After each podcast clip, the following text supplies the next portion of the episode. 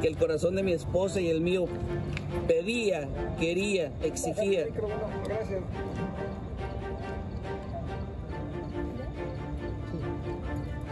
Y, y mi hija está muerta.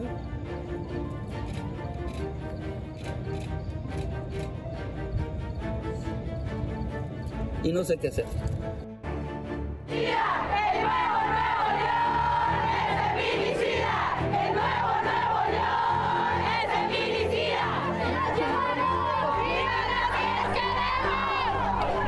no queremos que nos toque a nosotros también.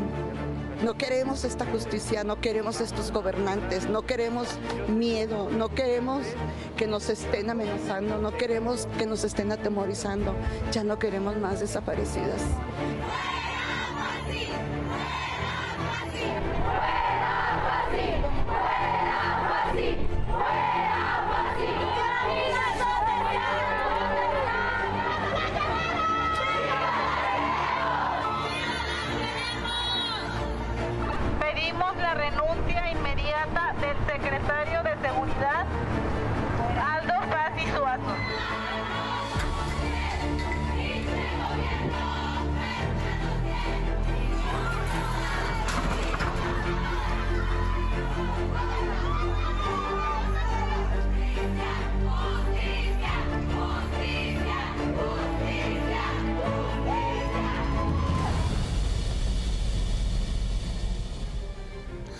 Otra vez la rabia y el dolor y otra vez la incertidumbre tras la confirmación del hallazgo del cadáver de Devani.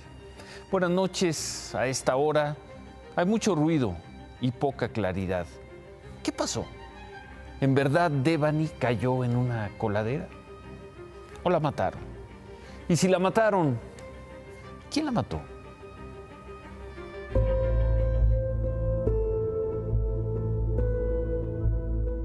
Cuatro veces la han cateado, cuatro veces. ¿Y por qué a la quinta aparece? Pregunta, ¿lo sembraron? Pregunta, ¿cómo llegó? No se pudo haber subido a la barda ella. Solamente existen tres formas por las que Devani pudo haber ingresado al motel Nueva Castilla. Uno, por la puerta del restaurante que da al exterior de la carretera Monterrey-Nuevo Laredo. Si estuviera abierta la puerta del restaurante, Devani tuvo que entrar por ahí y cruzar el interior del restaurante, donde habría personal del hotel. Tuvo que caminar sin que nadie se lo impidiera para poder seguir hacia una segunda puerta que da al jardín donde se encontraba la cisterna, donde fue encontrado su cuerpo. Uno de los lugares más oscuros y descuidados del lugar, que no llevaba a ninguna otra parte, solo a las bardas del hotel. Dos, si entró por el acceso vehicular del motel, pasando el primer arco de ingreso de la carretera, forzosamente tuvo que haber tenido contacto con el área de seguridad y de registro del lugar, área donde es habitual tener cámaras y personal de seguridad. En cualquiera de las dos opciones, debieron existir testigos del paso de Devani por el hotel o alguien que con pleno conocimiento de las instalaciones la haya asesinado y ocultado su cuerpo en la cisterna. 3. La tercera versión es la que fuentes de la Fiscalía del Estado filtraron a algunos medios locales desde anoche, en la que señalan que Devani cruzó el terreno del hotel para salir hacia el otro extremo y regresar a la fiesta en la que estaba en esa colonia. Para esto, sin que nadie la hubiera detectado, tendría que haber saltado la barda del hotel, que mide más de dos metros y tiene alambrado de púas. Esta versión señala que Devani cayó accidentalmente a la cisterna. ¿Qué opina de la versión que resbaló? Es mentira, es mentira. Es totalmente mentira. Y tienen que llegar hasta las últimas consecuencias de encontrar a los culpables para que no sigan haciendo esto. Sabemos que esto es una zona de peligro. Esta es una zona sitiada. No tengo miedo, no tengo miedo en decirlo, porque ya no tengo a mi hija. El secretario de Seguridad Ciudadana de Nuevo León reconoció errores en la búsqueda de Devani. Entonces, ¿quién falló? La fiscalía, falló la secretaría, fallaron todos por el hecho de que ya habían revisado en, el- en ese lugar y pues, no encontraron Pues nada. es una falla humana masiva. Ahí estuvieron cuatro veces y no encontraron nada. Y, y- y- y no es la primera vez que pasan las búsquedas en este mundo, discúlpenme. Y ante la petición que hizo el gobernador de Nuevo León, Samuel García, a la Fiscalía del Estado para que transparentara la investigación, esta noche la Fiscalía, sin dar mayores detalles de cómo murió Devani, dio a conocer la causa de la muerte. Las pruebas científicas practicadas nos permiten comunicar que el cuerpo encontrado se trata de Devana y Susana, siendo la causa del deceso la contusión profunda de cráneo.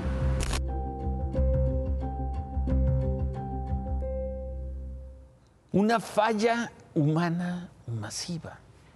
¿Qué dice eso a esta hora, este viernes? Falla humana masiva. ¿Se equivocaron muchas personas en muchas ocasiones? El fiscal de Nuevo León, Gustavo Adolfo Guerrero, insistió, además, en que no van a descartar ninguna línea de investigación. Pues sí, es lo que dicen las autoridades siempre que hay un caso como estos. Y dijo que si la investigación apunta a alguien como responsable, se va a hacer justicia. Pues sí, es lo que la autoridad dice siempre. Esto lo dijo el fiscal después de los señalamientos que el papá de Devani hizo contra el conductor de Didi, que aquella madrugada del 9 de abril, hace un par de semanas, la dejó a la mitad de la carretera. Después de analizarlo la fiscalía, hay un documento donde el taxista Juan David extiende la mano a los pechos de mi hija. Juan David Cuellar creo que se llama. Y de ahí yo supongo que mi hija no aguantó el acoso porque es un acoso, no sé, díganme ustedes qué es, en donde el fiscal dice que no hay delito que perseguir. Y eso estoy molesto con el fiscal. Y hay gente que estuvo de testigo, muchos testigos. Acuso yo públicamente a Juan David Cuellar de detonar todo esto, porque eso detonó que mi hija se bajara del taxi, que no se debió de haber bajado, porque era un taxi de alquiler. Se puede comprender y comprender muy bien la furia de un padre, el dolor de un padre que se acaba de enterar de que en efecto su hija está muerta, está haciendo señalamientos muy duros a partir de un video que suponemos que a él ya le presentaron, donde este señor Cuellar, conductor de un auto de Didi habría tratado de abusar o de violentar a su hija. ¿Y qué pasó después? La joven se bajó, existe esa fotografía. Y como planteaba Miriam Moreno, pues no hay muchas más posibilidades que las tres que planteaba aquí dentro de ese hotel. ¿Qué dice la autoridad? Lo que dicen siempre, estamos investigando. La autoridad informó que está investigando. La autoridad informó que no descansará hasta dar con los culpables y la autoridad informó que no se detendrá ante nadie. Lo mismo, lo mismo de siempre. El cuerpo de Devani está siendo velado en las capillas del Carmen, en Monterrey. Jimena, buenas noches. ¿Qué tal, Ciro? Buenas noches. Nos encontramos en las capillas del Carmen, donde están velando el cuerpo de Devani Escobar, la joven la joven que fue eh, desaparecida durante 13 días y que su cuerpo fue hallado en una cisterna del motel Nueva Castilla. Te comento que el cuerpo fue trasladado desde el CEMEFO del Estado hacia estas capillas. A las 7 de la noche llegó eh, los restos de Devani acompañados de sus familiares y también cuento que al a dar el pésame llegó el gobernador de Nuevo León, Samuel García y su esposa Mariana Rodríguez, quienes dieron eh, su compromiso, refrendaron su compromiso en las investigaciones, además de señalar el mandatario estatal que no cuentan con la carpeta de, investigación de la Fiscalía y que le hicieron un exhorto a dar, a dar a conocer la información. Al respecto, el papá de Devani, Mario Escobar, señaló que no confía en estas versiones, que para él son mentiras y vamos a escuchar un poco de lo que dijo. Lo que digan ellos es mentira, este, usted, todos ustedes saben, lo que me digan es mentira. Todos ustedes saben que la mataron o la, o la, o la, este, o la pusieron o la sembraron. No me digan ahorita los cuestionamientos de lo que dijo la fiscalía. A ella la mataron, a ella la dejaron en la carretera, una persona que la estaba acosando sexualmente, que es el taxista, que es Juan David Cuellar, ya lo dije, lo vuelvo a repetir, hubo mucha negligencia por parte de la Fiscalía y lo que digan ahorita es totalmente mentira porque todos ustedes y yo lo sabemos. La sembraron y la mataron y tenemos que hacer justicia por toda la gente que ha pasado eso y para que no vuelva a pasar eso. En este lamentable velorio pues hay compañeros de Devani de la universidad, amigos y amigas y también en palabras de sus familiares, gente que se ha solidarizado y que no conocen, han recibido muestras de apoyos de otros, de otros países como Estados Unidos, como Colombia, como Uruguay y están muy agradecidos por estas muestras de afecto y apoyo, además de los colectivos feministas quienes llegaron desde la tarde para dar algunas muestras de afecto, flores y mensajes de apoyo para la lucha que continúa de esta familia que quiere el esclarecimiento de la verdad. Te comento que mañana, en punto de las 8, va a partir el cortejo fúnebre hacia Galeana, Nuevo León, donde se va a celebrar la misa en punto, eh, en cuanto lleguen, eh, se espera que sean tres horas de camino y a las 12 del día se, empieza, se van a despedir de Devani en el Panteón Municipal. Gracias, Jimena. Gracias, buenas noches. Muy buenas noches, Ciro. Gracias, buenas noches. Eh, un caso que ha conmovido, que ha conmovido a buena parte de la sociedad a juzgar por las respuestas. Ahora vamos a ver las movilizaciones en otras ciudades del país, además de la zona metropolitana de Monterrey.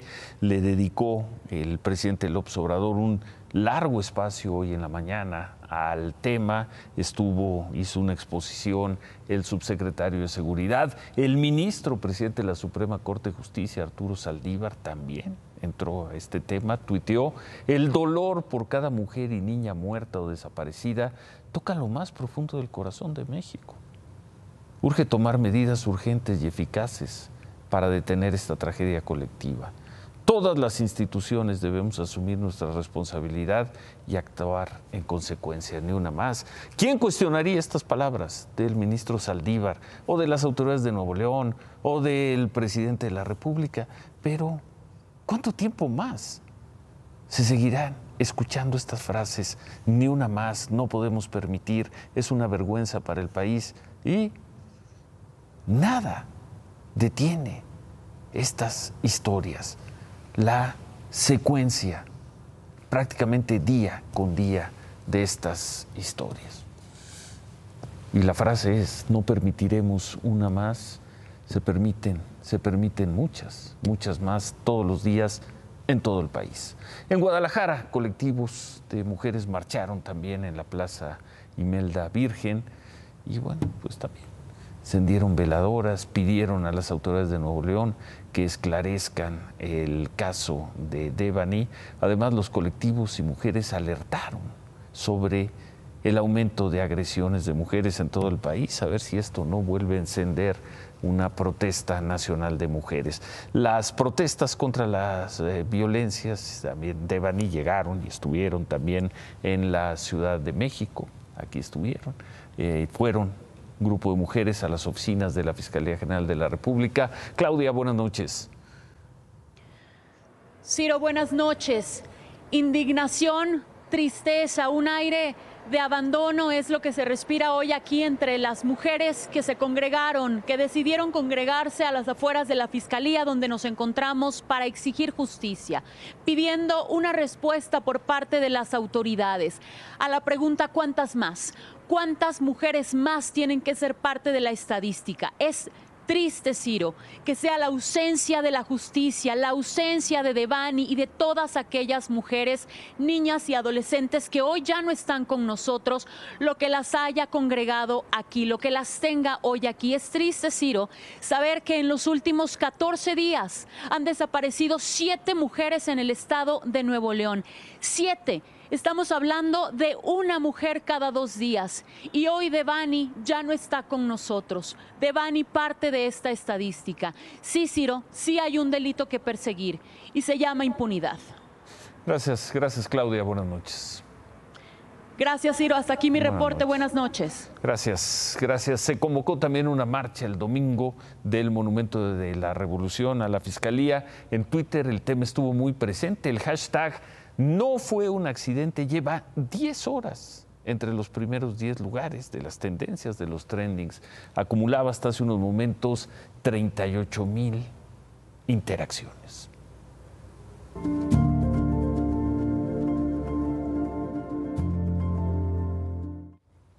Y es por todo el territorio, por todo el territorio. Imagen Noticias habló con Yuriko Guillén. Anoche presentamos parte de su historia o una introducción a su historia.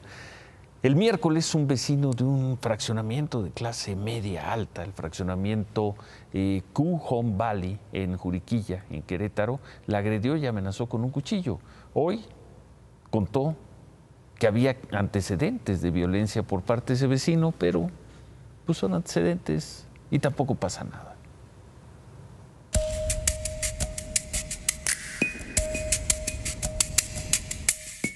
Pues mira, estaba yo en esta área, como puedes ver es un área común del fraccionamiento en donde vivo, en donde está la alberca a mi mano derecha, estaba cuidando a mi hija y a mi sobrino.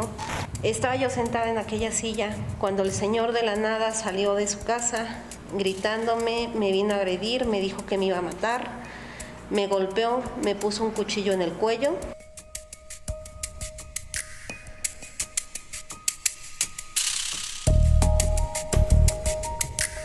Una zona de descanso en la propia casa, el que se supone el lugar más seguro del planeta, puede ser vulnerado en segundos.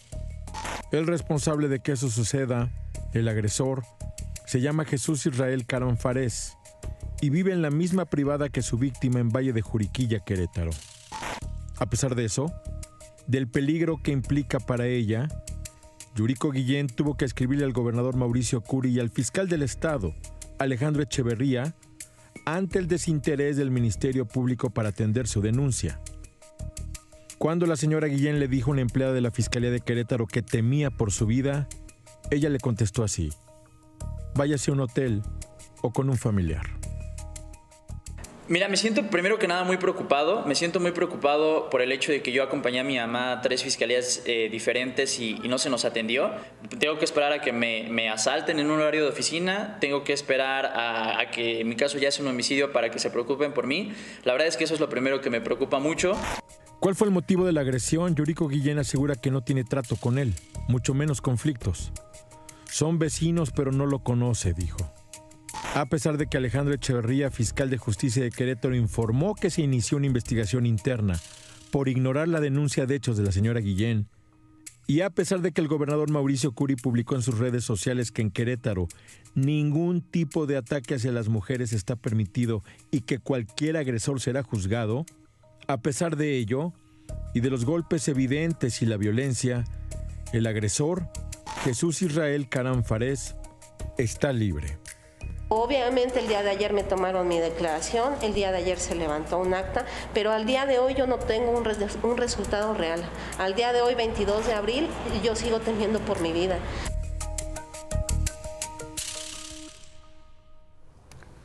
Ningún tipo de ataque contra una mujer está permitido en Querétaro, dice el gobernador. Los ataques contra policías no paran en Zacatecas, Monterrey, Querétaro, Zacatecas. Esta noche fueron asesinados tres policías estatales en el municipio de Guadalupe, en el fraccionamiento Villas de Guadalupe. Otra vez, personas armadas llegaron, les dispararon, se encontraban en su día de descanso. Anoche, otro policía estatal había sido asesinado en el mismo municipio y por la mañana fue asesinado un policía municipal en la ciudad de Zacatecas. Ambos estaban también en su día de descanso. Cinco, cinco policías asesinados en las últimas 24 horas en Zacatecas. En todo Zacatecas van 22 policías estatales o municipales, 22 asesinados en lo que va del año.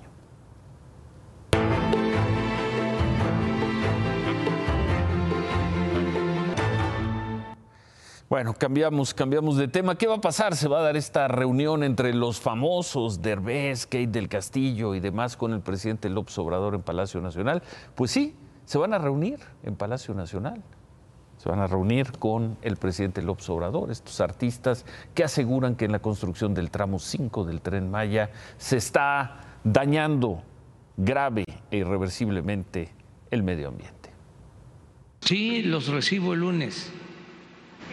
Este, nos vamos a poner de acuerdo en el transcurso de, del día para informarles. Exactamente un mes después de la difusión de un video en el que más de 50 famosos pidieron al presidente López Obrador que detenga la construcción del tramo 5 del tren Maya, y luego de tres días de intercambio de declaraciones, hoy por fin se acordó la reunión. Aceptamos la invitación del presidente al colectivo Sélvame del Tren para dialogar sobre el tramo 5 del Tren Maya y bueno, ya nos confirmaron que nos va a recibir el lunes a las 6 de la tarde. Hace dos días, el presidente López Obrador, en un tono conciliador, aseguró que invitaría a los famosos a Palacio Nacional para aclarar sus dudas.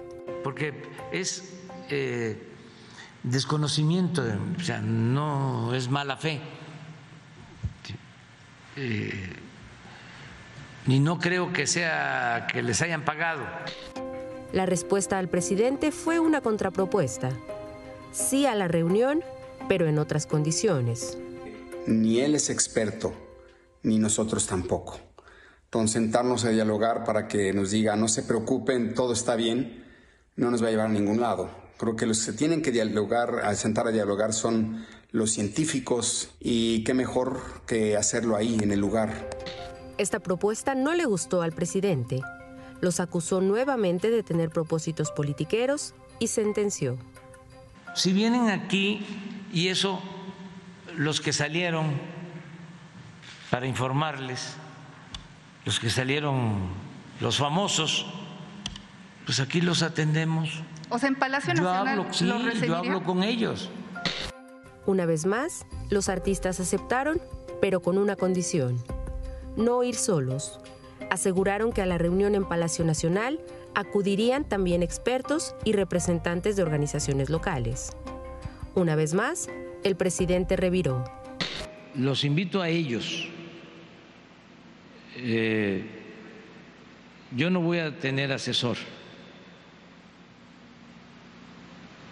Por eso quiero que estén ellos y que yo les explique. Pero entre tantos dimes y diretes, pasó todo el día y no se había hecho un primer contacto formal entre los ambientalistas y Palacio Nacional. Fue hasta la tarde cuando se hizo el contacto formal y se logró un acuerdo para la cita. Lunes a las 6 de la tarde. Los asistentes, 10 de las 51 personas que participaron en el video del 22 de marzo. Video en el que hablaron actores, músicos, activistas y ambientalistas. Muchas gracias, señor presidente, por la invitación a dialogar en el Palacio Nacional. Y bueno, esperamos tener mucho éxito el lunes por, por la selva y por el agua. Aceptamos la invitación. Ahí nos vemos. 6 de la tarde, 10 personas. Supongo que el fin de semana, suponemos que el fin de semana se dará a conocer la lista. Hoy, hoy fue el Día Internacional, o es el Día Internacional de la Tierra. Un grupo de, serían unas 100 personas entre activistas y ciudadanos, fueron a las instalaciones de Fonatura en Cancún para protestar en contra de este tramo del tren Maya.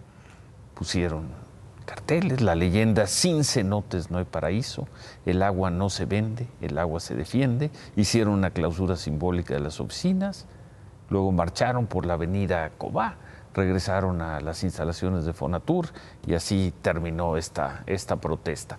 En otras cosas, por segunda ocasión en la semana y de manera muy firme, el coordinador de los senadores de Morena, Ricardo Monreal, insistió en una respuesta que parece ir dirigida al propio presidente de la República, en que hay que poner un alto a este clima de hostigamiento político luego de pues, lo tenso, lo tensas que quedaron las cosas después de que la oposición impidió que pasara la reforma eléctrica del presidente López Obrador.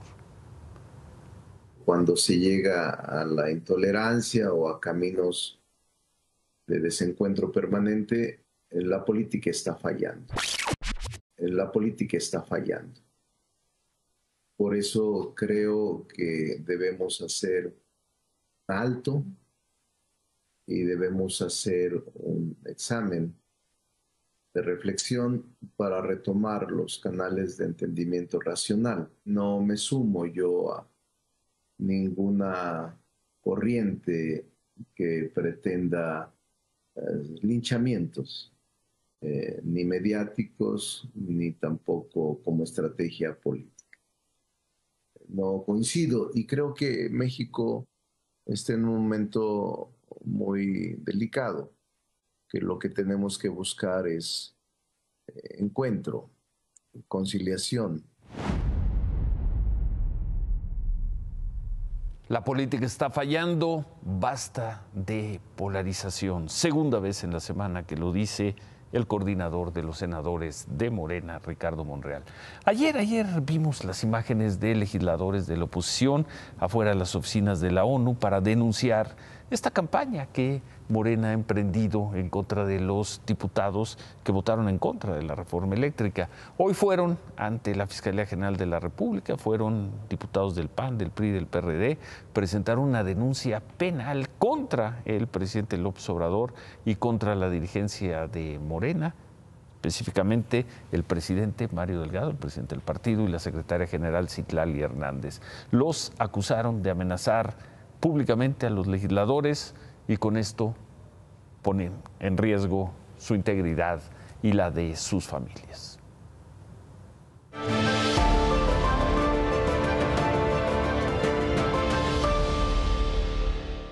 Bueno, el gobierno de la Ciudad de México anunció que a partir de lunes se eliminan los filtros sanitarios para entrar a cualquier establecimiento de la ciudad.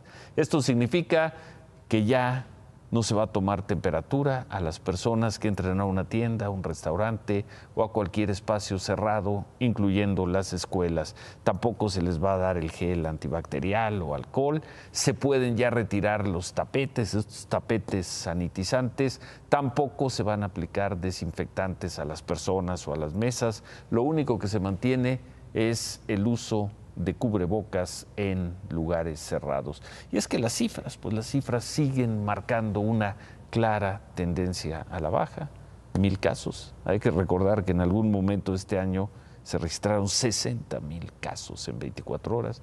Las últimas 24 fueron 1077 y también, y por fortuna, por fortuna, la cifra de personas muertas también va a la baja. Hubo momentos en estos dos años que se rebasaron las mil personas muertas en 24 horas, en las últimas 24 horas 27.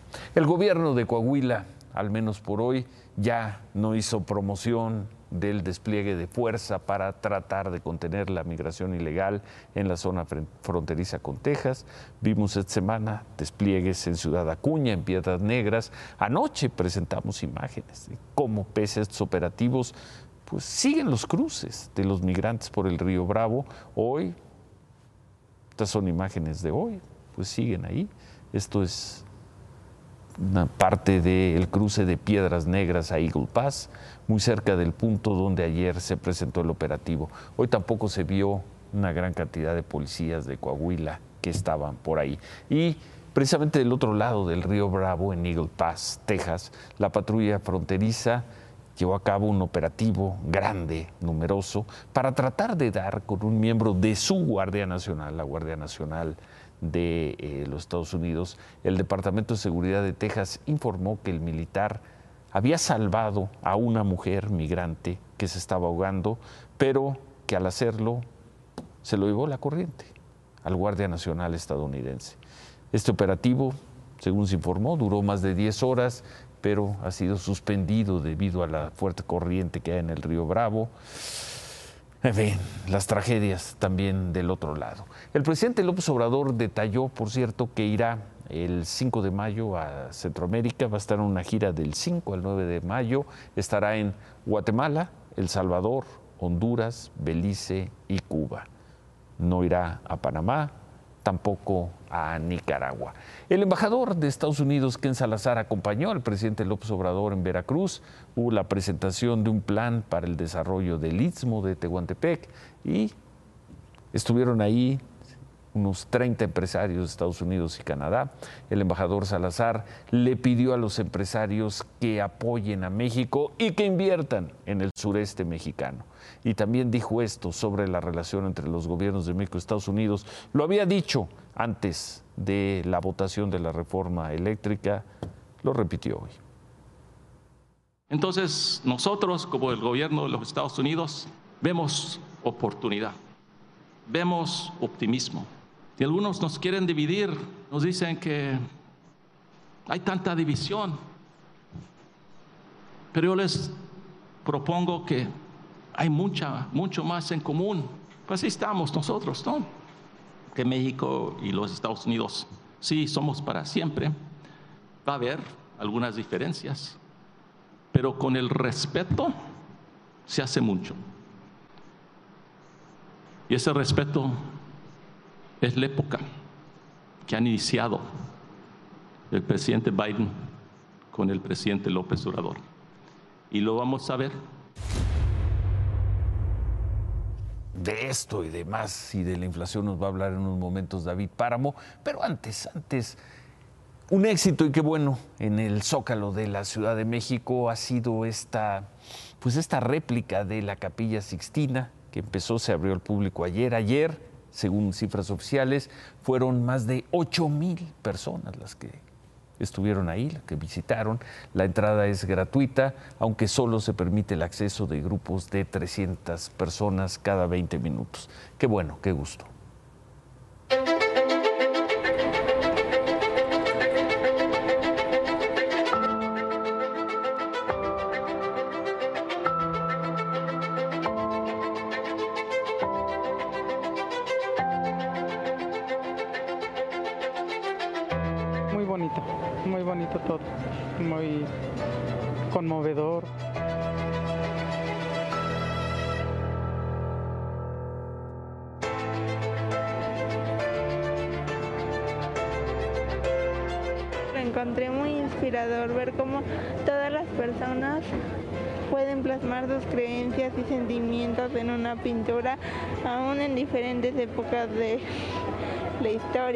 Encantaría ser un artista, fue muy inspirador.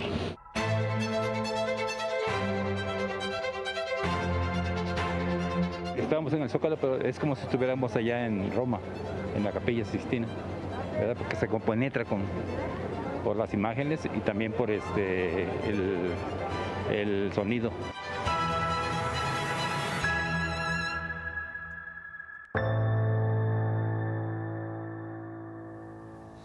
Gusto, qué alegría, especialmente en una noche como la de hoy. Hacemos una pausa, regresamos con David Páramo. La carestía de la vida, las cifras de la inflación y con la pregunta, con más información sobre el caso de Devani. ¿Cuántas Devanis más tendrán que morir en México antes de que México sea un país de abrazos? Volvemos.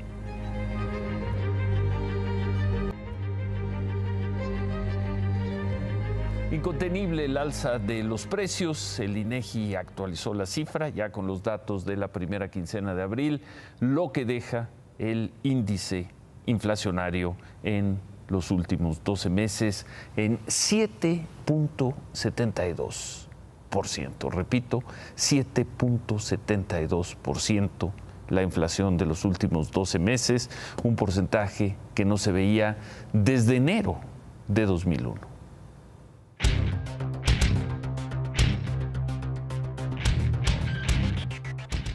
772, David. Buenas y mucho peor, buenas noches, mucho peor, Ciro. Los, eh, los productos eh, para comer, dos dígitos, 12%. La inflación a los productores, arriba del 10%. La inflación está saliéndose de control está comenzando a salirse de control. Ya vemos indicadores que no se presentaban desde 1999, 2000, 2001. ¿Cuál es la salida? La salida no es te voy a decir primero no es porque ya el gobierno lo esbozó el control de precios. No lo es. El control de precios. Es decir, el precio de máximo de gasolina va a ser esto, el precio máximo de la tortilla del huevo. Eso no es. Tú que y yo que somos más o menos de la misma edad. Porque hay que recordarle a los más jóvenes. Un poco más chavo, pero bueno, lo vivimos en los 80. Lo vivimos en los 80. Los controles de precios lo que generan es escasez, mercados secundarios y una mayor inflación. Entonces, el control de precios que ya esbozó el gobierno sería una gravísima equivocación. La otra es seguir manteniendo el alza en las tasas de referencia de Banco de México, teniendo cuidado de no provocar otra caída en la economía. Bueno, ¿cuál es la salida? La salida es importar lo que se pueda. Eh, algunos productos se deben importar y se debe permitir una mayor inversión, porque hoy la inflación es en gran medida una inflación porque no hay productos, no porque mucha gente quiere comprar productos, es porque no hay productos, la gente está dispuesta a pagar más. Entonces tendría que haber una mayor oferta, para eso se requiere una mayor inversión y para eso se requieren mejores eh, condiciones. Pero sí estamos... ¿Mejores condiciones de qué? Mejores condiciones para invertir.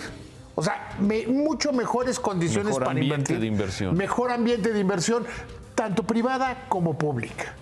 Estamos viendo niveles de inflación, recuerdo, que no existían desde el gobierno de Vicente Fox. todo, a principio del gobierno de Fox. A principio, de siglo. En el, en el 2002, la inflación fue por primera vez de un dígito en la historia reciente de México. Todo este siglo no habíamos tenido inflaciones de un dígito. Y 772, como se acaba de anunciar, es altísimo para una primera quincena. Estamos viendo que, insisto, la inflación amenaza con salirse de control, pero estamos preocupados en todas las demás cosas. Estamos preocupados en muchísimas cosas. Si no controlamos la inflación, los más dañados van a ser los pobres. Te decía, más de 12% el aumento de los precios de los alimentos. La gente que menos dinero tiene, que menos capacidad económica tiene, gasta más de su porcentaje en alimentos. Es decir, le pega más fuerte a los que menos tienen. Es decir, si primero los pobres, como ha dicho este gobierno, si primero los pobres, tiene que encontrar la manera de controlar la inflación y las noticias no son buenas. Ayer Victoria Rodríguez, la gobernadora de Banco de México, decía, pues a lo mejor en el 2003, pero en otra parte dijo 2004. Entonces será en algún momento entre 2003, 2004. Será entre 2003 y 2024. La inflación altísima. Remátala, David. Y el presidente ganó una. ¿Se acuerda cuando se impidió la, construcción de la planta de cerveza de Constellation Branch en Mexicali, pues bueno, ahora anuncia esta empresa que invertirá 1.300 millones de dólares para hacerla en Veracruz. Yo soy el gobernador del estado y no conozco la mendiga carpeta. Pues sí, gobernador, todos queremos saber qué pasó con Devani. ¿Cuántas Devanis más faltan para llegar a ese país de los abrazos? Volvemos, volvemos con eso.